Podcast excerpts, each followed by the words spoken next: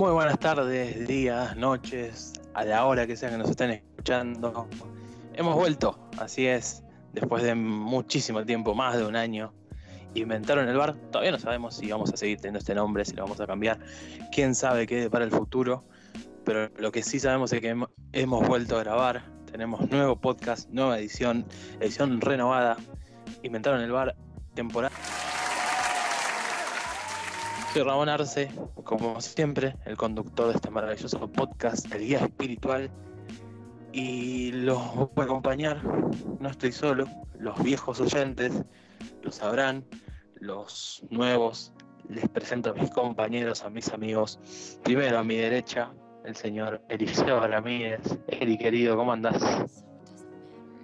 ¿Cómo te va, Ramón? Eh, muy contento de saludarte y de saludar a, a quien no voy a nombrar porque todavía no lo presentaste.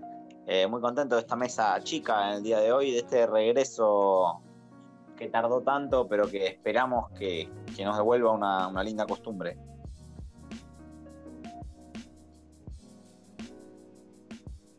Así es, se extrañaba grabar, se Así es, se extrañaba grabar, se extrañaba hablar un rato con amigos de fútbol, pero hemos vuelto estamos con todo. Y como decía Eli, no está él solo, mi otro acompañante, mi otro amigo, el señor Facundo Delgado. Facu querido, ¿cómo andás? ¿Todo bien? ¿Qué tal Ramón? ¿Cómo estás? ¿Qué tal Eli? ¿Cómo andás? Eh, muy, contento también de estar acá de nuevo. Eh, qué bueno que volvió el podcast, qué bueno que podamos volver a hablar de fútbol. Muy, muy emocionado con lo que se viene y ojalá que bueno, que sucedan muchas cosas y podamos comentarlas, que para eso estamos acá.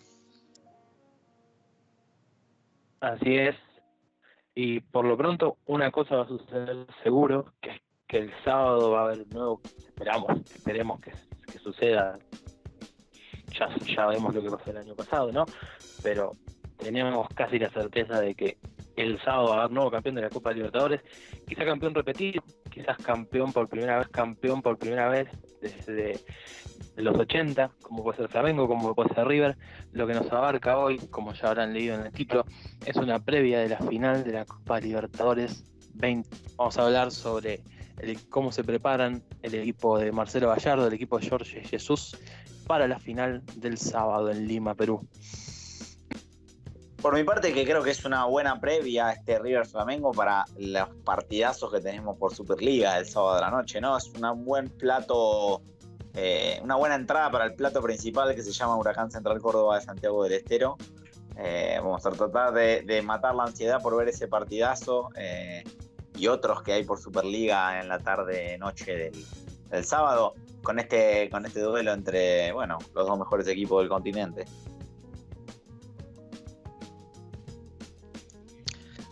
Central Córdoba. Yo creo que Central Córdoba, que es un, posible participante de la próxima edición de la Copa Libertadores, creo que es realmente un partido a seguir. Las próximas figuras este, estelares que tiene el equipo santiagueño. De hecho, puede tener asegurado ese pase, si no me equivoco, a la Copa Libertadores cuando salga a jugar su partido contra Huracán el sábado a la noche. Esto es si River, ya no me acuerdo, pero porque es siempre tan difícil pero si River es campeón de Libertadores, Central Córdoba podría ser el clasificado por Copa Argentina y de esa manera ya tener el pase en la Libertadores. Vamos a chequear esto con la producción, eh, pero si no me equivoco es así. Creo que, creo que sí, creo que si River sale campeón, Central Córdoba está en la Libertadores. Así que es un es una buena previa para ver al equipo del Zapito Colioni, ¿no? no pudo estar porque se le murió el modem o algo por el estilo. El Zapito siempre defendiéndolo a ultranza, capa y espada. F en el chat por Miguel, que, que no está con nosotros. ¿Cómo ven el partido del sábado, el partido entre River y Flamengo? Para mí, viéndolo, viendo la pre, yo creo que lo primero que podemos decir es que han llegado los dos mejores equipos de la Copa y los dos mejores equipos del continente. No sé si coinciden conmigo. Yo estoy de acuerdo. Eh, quizá por nombres se podría debatir a otro. Eh, alguno que quizá le pueda pelear a River, a Flamengo, creo que en el nombre por nombre nadie le puede hacer frente. Eh, pero si alguien cree que River quizá por, por profundidad, por lesiones en este, sobre todo en este semestre, puede tener menos que algún otro mismo, que alguien pueda pensar que tiene menos que, Boca, creo que en todas las series que pasó demostró con, claridad que, que era el mejor equipo. Coincido, creo que mm, realmente, realmente Flamengo tiene un plantel, un plantelazo que se acopló bastante rápido. Eh, lo demostró en el Brasileirao, eh, la revancha con Gremio. Y creo que es el primer desafío bastante a la altura de lo que es Gallardo, de lo que se espera de él, donde creo que eh, va más de punto que, de banca. Este, así que vamos a ver realmente cómo, cómo lo plantea Marcelo. Eh, la defensa está bastante sólida, es una característica del equipo de Gallardo, pero el equipo brasileño tiene muchísimo poder de gol, así que va a ser muy, muy pareja la, final, pero creo que por peso específico se impone como candidato Flamengo. Sí, yo creo que el favorito, si vamos al nombre por nombre, tiene que ser Flamengo, un, equipo que tiene, que hace poco está en Europa, como Rafinha, como Felipe Luis. Tiene jugadores de la talla de Gabigol, de Gabriel, de Gabigol, como decía, el delantero, y Bruno Enrique, que entre ellos hicieron más de 60 goles en todo el año, así que no letal. Pero quizás lo que tiene River es que tiene experiencia y está moldeado y River un poco está armado para estos partidos, ¿no? Es un equipo que, que se crece en las instancias grandes y lo que le sobra de plantel lo gana en competitividad y en, y en experiencia. ¿No? Sí, creo que además de eso, concuerdo, si hay que elegir un favorito, sí, creo que además de eso, concuerdo, si hay que elegir un favorito, yo pensaría en Flamengo, pero a ver, ni siquiera me arriesgaría un 55-45, es una cosa aún más apretada. Eh, podemos hablar de que River no llega quizá de la mejor forma.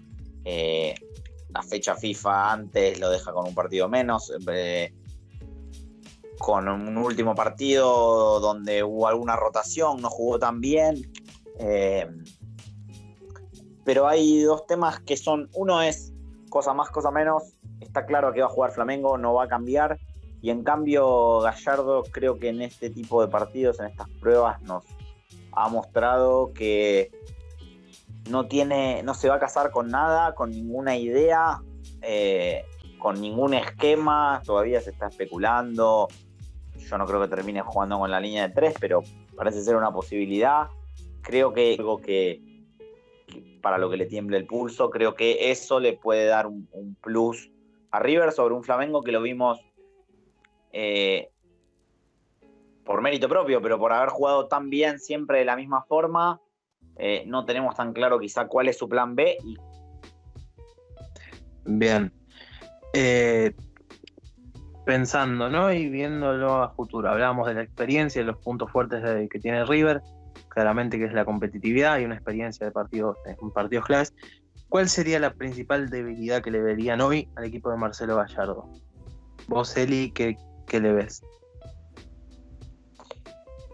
Creo que mm, que puede llegar a tener algún problema en la, en la generación eh, de juego, va a caer eh, especialmente en lo que puedan ser eh, Palacios y, Nacho Fernández seguramente. a la vez, pensando en un rival brasilero, si bien el Flamengo no es el típico equipo brasilero,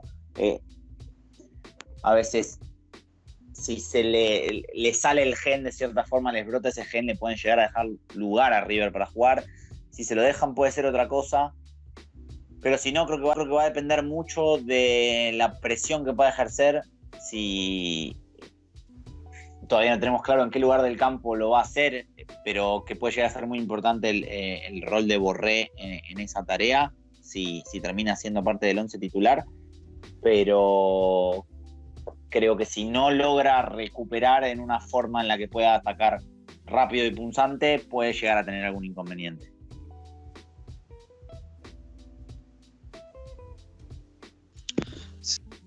Sí, coincido bastante. Em, creo que River históricamente siempre propuso un ataque con la cancha bien abierta, con las proyecciones de casco y bueno, eventualmente Montiel. Eh, creo que se expone eventualmente a las contras rápidas con Flamengo, que muchísimo picante. Eh, tengo la sensación de que si, bueno, si el técnico Flamengo lo tiene estudiado, más probable es que le intente cubrir la subida de casco para soltarlo a Montiel, que tiene eh, bastante menos capacidad ofensiva y va a tratar de buscar las contras rápidas. Eh, siendo también que River suele presionar mucho en la salida, se puede llegar a dar un partido bastante, bastante trabado, muy luchado en el medio. Y la verdad es que River tiene problemas de generación de juego, sobre todo con dos delanteros como Suárez y Borré, que no suelen generar por sí solos, son más terminadores. Así que quizás eventualmente la, la entrada de Escoco puede llegar a darle alguna otra variabilidad. Pero bueno, lo que decía él anteriormente, hay que ver Gallardo si sale como uno esperaría que juegue o si propone algo distinto, con una línea de tres quizás, que le cambie un poco los planes a, Flamengo.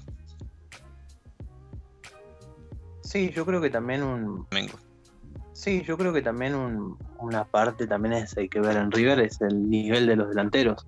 Hablaban recién de que probablemente los titulares sean Santos Borré y Matías Suárez y la verdad que Borré es un gran delantero a la hora de presionar y ser el primer defensor del equipo, pero de cara al arco rival no está pasando un gran momento, lo mismo Matías Suárez, eh, Prato tampoco. Entonces yo creo que la generación pensando en River no me preocuparía tanto como podría llegar a ser el caso de la finalización. Sobre todo teniendo en cuenta que, si Palacios, por ejemplo, tiene un partido bueno, yo creo que River aumenta, las chances de River, perdón, aumentan muchísimo.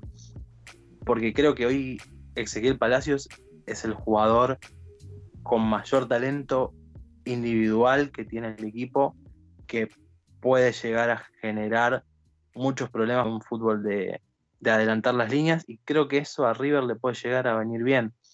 No sé, ustedes qué piensan que puede llegar a ser Jorge Jesús en, una final. Me cuesta imaginarlo haciendo algo distinto por esto de que hablábamos, de que, a ver, eh, en la semifinal, en la vuelta, lo vimos pasarlo por arriba a, a un gremio que salió quizás más parecido en ciertas cuestiones a lo que podemos esperar de River. Eh, lo que podemos esperar en base a esto que veníamos hablando. Eh, la realidad es que no, no está tan claro, están jugando también Gallardo, Gallardo al misterio. Pero creo que sí puede llegar a cambiar con lo que tiene en el, en el banco. Eh, creo que que si tiene que hacer algún cambio va a venir por ahí, porque, a ver, otra cuestión que se me ocurre sería que eh, los laterales eh, quizá terminen, quizá terminen de cierta forma en una tarea más defensiva que de ataque, que es algo a lo que River puede intentar obligarlo, pero me parecería muy raro imaginarme al Flamengo en esa postura, imaginarme a Rafinha y a Felipe Luis en, esa postura. Eh, entonces quizás sí puede venir algún cambio eh, en alguno de los extremos con Vitiño, puede venir eh, la idea de tener la pelota con Diego si finalmente no sale desde el arranque, que se estima lo más probable. o apuntar por un 5 más clásico con el, con el paraguayo Robert Piris.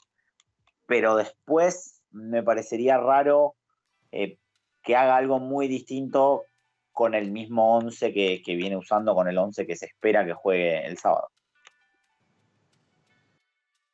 Sí, a ver, em, es verdad, yo creo que hasta ahora Flamengo no, no tuvo eh, ningún desafío como que le pueda proponer para generar un plan B. River tampoco es un equipo, sobre todo Gallardo, no es un entrenador que te deje vislumbrar bien qué puede llegar a ser, así que creo que lo más seguro para lo que, lo que es Jorge Jesús, de salir con la base que tiene ir adaptándose al partido según lo que le pida, pero este no tiene jugadores con una polifuncionalidad este, muy apta como para ir cambiando, así que creo que se va a ir adaptando a lo que le pide el partido. Em, lo que me pareció haber visto en, algunos, en algunas simulaciones es que cuando tenía que buscar el partido, cambiaba un 4-4-2 y mandaba a Bruno Enrique de punta con Gabigol. Y bueno, de esa forma trataba. Y bueno, de esa forma trataba de cargar la salida de Martínez Cuarta. Así que quizás esa sería una variable a tener en cuenta llegado el caso de que Flamengo tenga que levantar. Hablabas recién de las simulaciones, Facu. Contale a la gente que, estuviste simulando, que estuviste haciendo con el Fútbol Manager 2020 que salió hace poquito. Yo creo que la mayoría de nuestros seguidores lo debe saber, pero Contanos.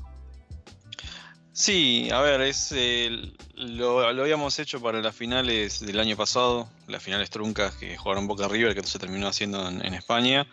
Lo que hicimos fue mm, simular 50, 100 veces la final y recopilar la data, analizar qué es lo que pasaba en cada partido y en cada escenario. Este, y en el caso de River Flamengo simulamos 50 partidos en los cuales Flamengo se impone en 26, River se impone en 24. Así que es una de las finales más, más parejas que he visto. En, ninguna, en ninguno de los partidos un equipo tiene posesión de pelota por encima del 60%. En todas se disputan entre un 45 y un 52.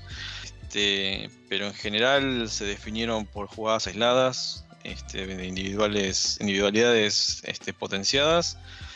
Así que la verdad es que con la muestra que tenemos no podíamos asegurar nada. La verdad es que la final va a ser muy cerrada, como lo esperamos todos, y así también lo mostró el simulador que usamos en este caso fue Manager 2020.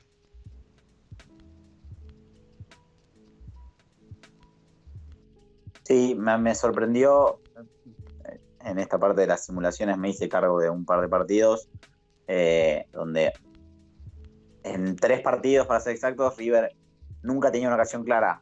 Eh, a ver, una ocasión clara, ponerse mano a mano, eh, un tiro al palo, algo por el estilo. De hecho, River termina ganando dos de esos partidos. pero tenía como esta dificultad de generar algo con claridad como para poner a los delanteros realmente de cara al gol. Eh, que va un poco de la mano de esto de la generación, pero de lo que decía Ramón también de, la finalización. Eh, nada, como un dato más para sumar a la pequeña parte que por lo menos pude ver yo en, lo que respecta a las simulaciones con un poco lo que veníamos hablando. Otro dato que sale de la simulación son las cantidades de faltas. Eh, River cortó muchísimo el juego de Flamengo, que tiene poco que ver con el hecho de que Flamengo este, recuperaba la pelota y salía rápido y River para cortar el avance cortaba en mitad de cancha. Así que en promedio River terminó siempre con 25, 20, 25 faltas por partido y una mayor cantidad de jugadores amonestados, que es un dato a tener en cuenta eh, pensando que el partido puede llegar a extenderse en prórroga y que el banco de River no presenta, a mi criterio, una gran cantidad de variables, así que es un factor a tener en cuenta según cómo es el partido y también a, seguir cómo es el, criterio del árbitro, que entiendo que lo cambiaron sobre la marcha. Este, y bueno, también obviamente la estrella de todo esto que es el VAR, que bueno, en la simulación tuvo una incidencia menor, eh, sobre todo generando penales, y eh, sobre todo generando penales y no anulando goles. Así que son varios factores pequeños que van a sumar a lo que es una final bastante. Sí, bueno, en la simulación al fin y al cabo se ve lo que venimos hablando, ¿no? Una paridad muy grande y algo probablemente son una gran final y una final muy pareja. Aunque decías que se impuso Flamengo, ¿no? Por 26 a 24, ¿no, Facu? Así es, solamente dos partidos le sacó eh, Flamengo en las 50 simulaciones que hicimos. Así que virtual, estadísticamente es totalmente mínimo, es descartable. Bueno, entonces, bueno, entonces podríamos decir que para Fútbol Manager gana Flamengo y si no sucede, pueden ir a desquitarse a la cuenta de Fútbol. Pueden venir, los estaremos esperando con los brazos abiertos. Es FM-Argentina. También nos pueden seguir en Instagram, el mismo, el mismo nombre, FM-Argentina. Así. Bien, eh, volviendo al fútbol, volviendo a la pelota real y no a la simulación, que es una gran herramienta, pero no deja también de ser algo virtual. Em, hablamos ya de los puntos débiles de River, salió la generación, salió un poco la finalización de jugadas. No se habló mucho de la defensa. ¿Ustedes tienen certezas sobre la defensa de River? La saga central de Martínez Cuarto y Pinola, que también se puede estirar a una línea de tres. ¿Qué piensan? Yo creo que mm, Pinola puede llegar a, sufrir, lo hemos visto suplir eh, algunas veces, muchas veces con experiencia, pero puede llegar a, sufrir un poco contra la, velocidad que puede llegar a mostrar Flamengo. Eh, Everton Ribeiro, a quien sin nada se mueve mucho de lo normal, la diagonal hacia adentro, lo vamos a ver además manejar muy bien las dos piernas.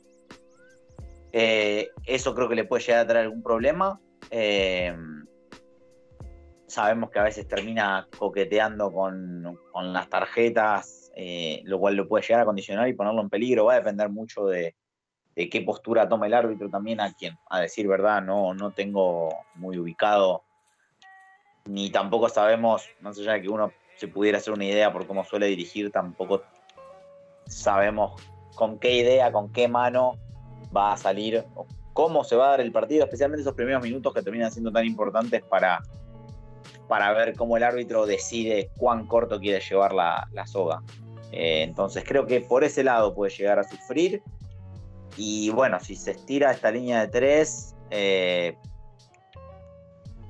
a ver, la fácil es pensar que puede llegar a haber alguna complicación por sufrir. Y bueno, si se estira esta línea de tres, eh,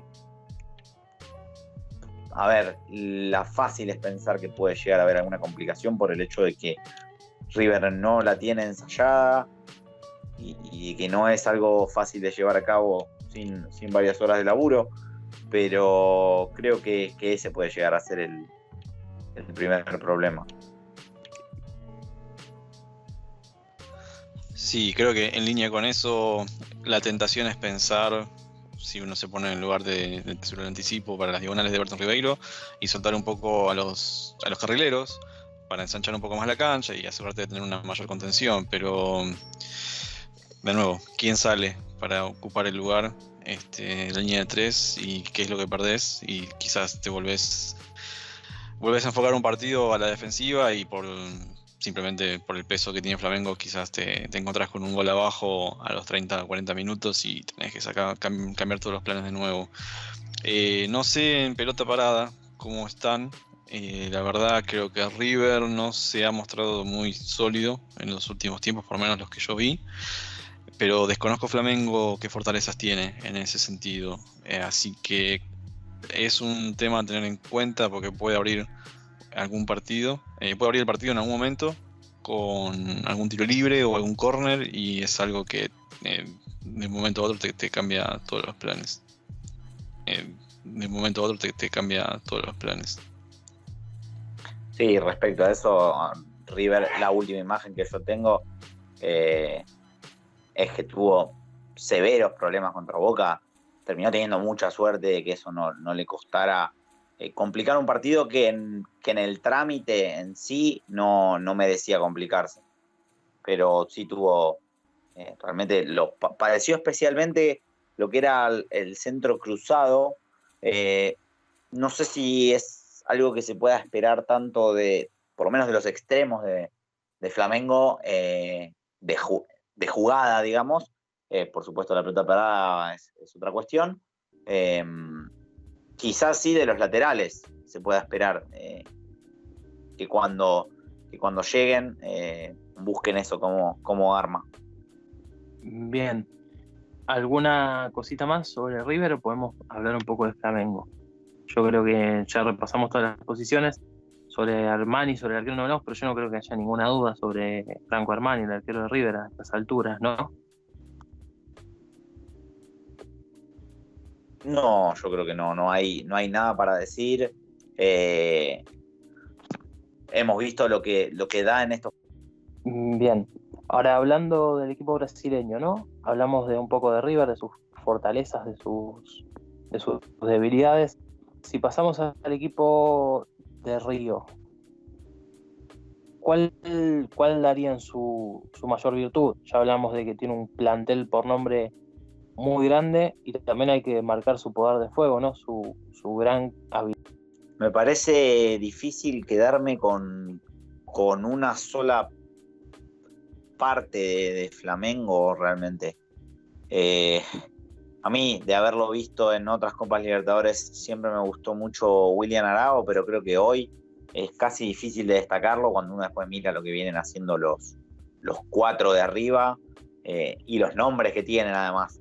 Eh, creo que ahí es donde tendría que estar o donde por lo menos se viene dando la, parte fuerte de, de, Flamengo y cabe esperar que, que entre cuatro nombres alguno puede no andar tan bien, pero para que ninguno pueda sacar a relucir por lo menos su calidad individual en algún momento eh, que incline la balanza, eh, River va a tener que jugar en defensa un partido casi perfecto.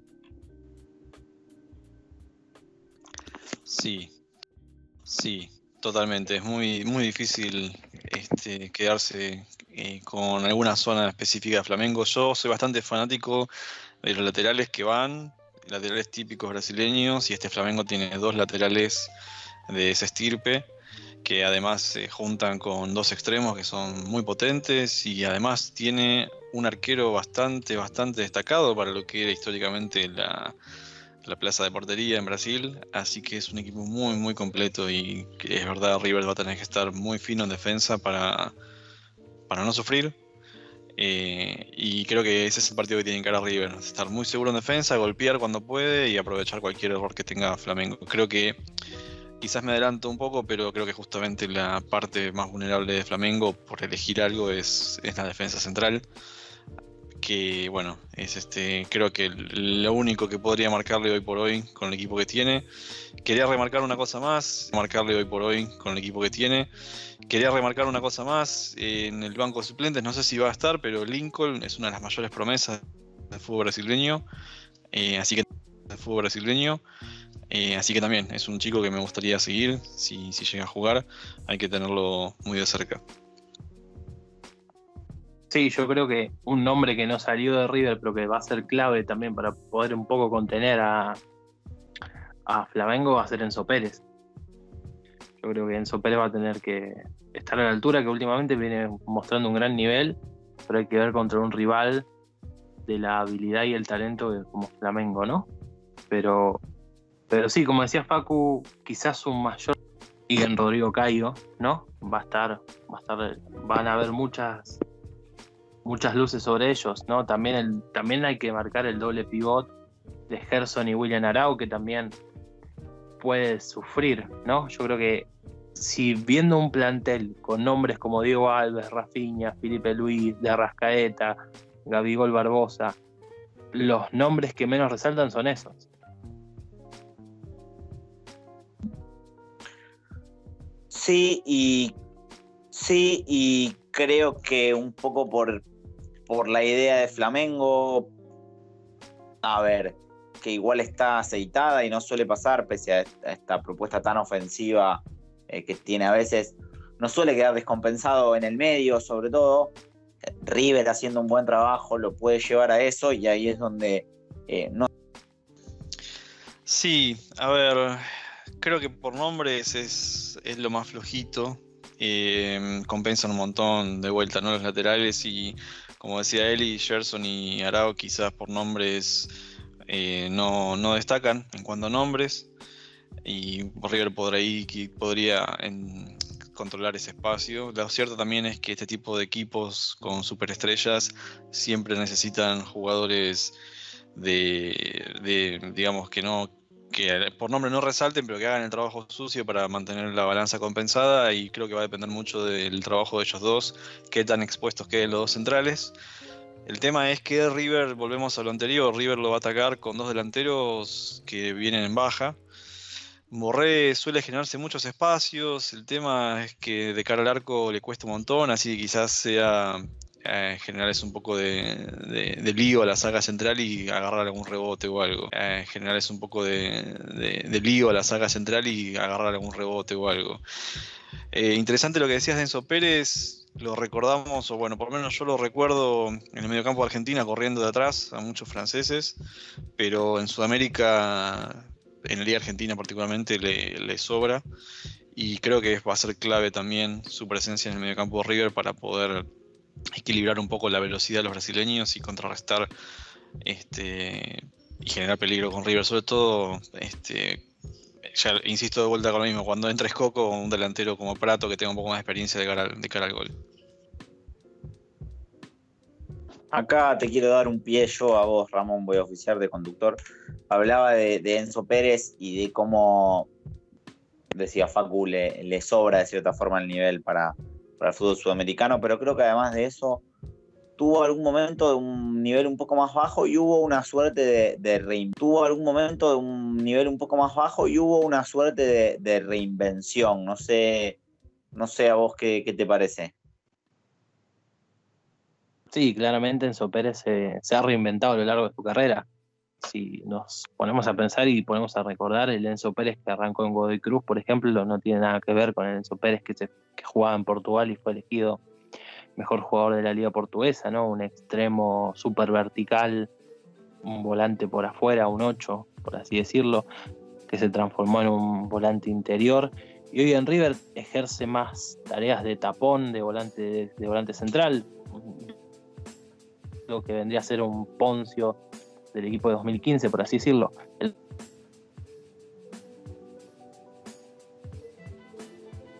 Sí, además y acá entra también, eh, creo que en esta última etapa, la, mano de Gallardo, una cosa más para destacar, una cosa más para destacar del entrenador de River, porque alguien que ya se reinventó y se volvió a reinventar, llega, tiene algún momento de cierta duda, un nivel quizá un poco más bajo, y, y el técnico de cierta forma, por supuesto, el que termina haciendo el, laburo es Enzo Pérez, un jugador de una calidad sobrada, eh, pero cómo eh, lo lleva Gallardo también a, encontrarle otro lugar, otra forma más que otro lugar y otro rol eh, que le vino como anillo al dedo a Enzo Pérez, la verdad, para volver a un nivel muy alto y por supuesto también a Gallardo para,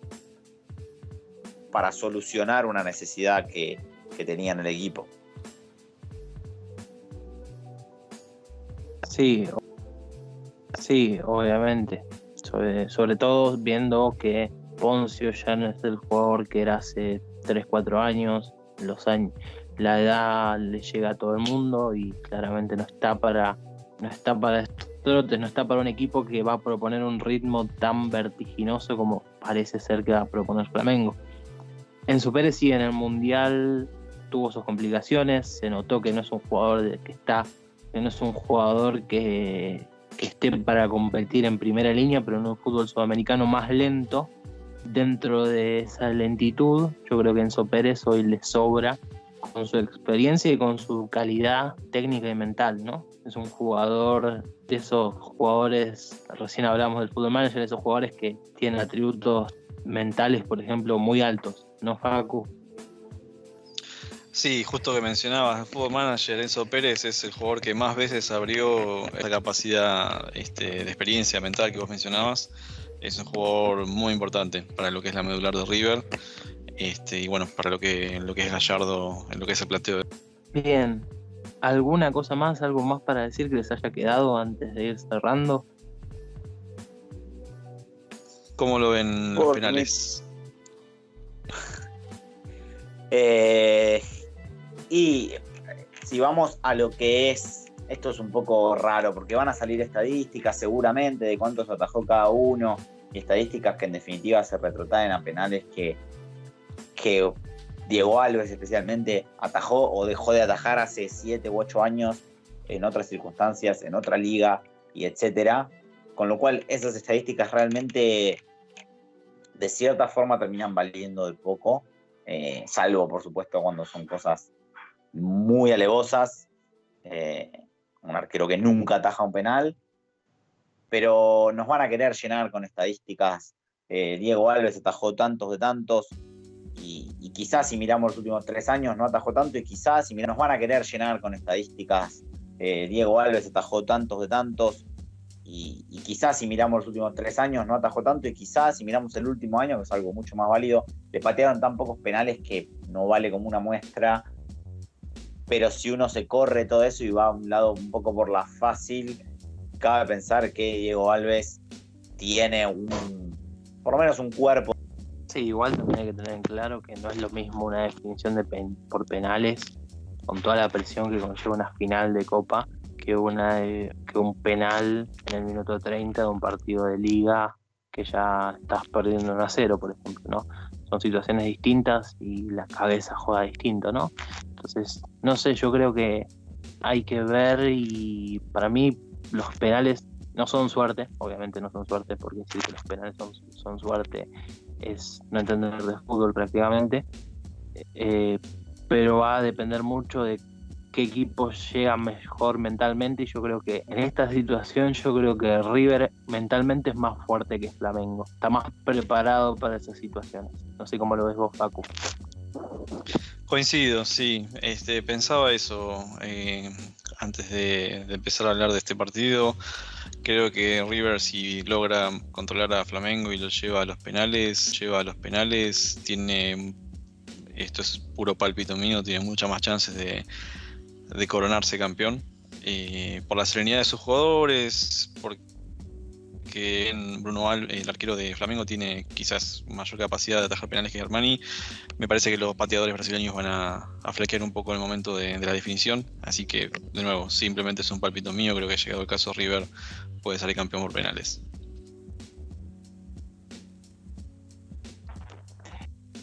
Bien, bueno, yo creo que con eso ya hemos abarcado todo, hemos hablado un poco de todo, hemos hablado de los entrenadores, de los puntos débiles de cada uno de los equipos.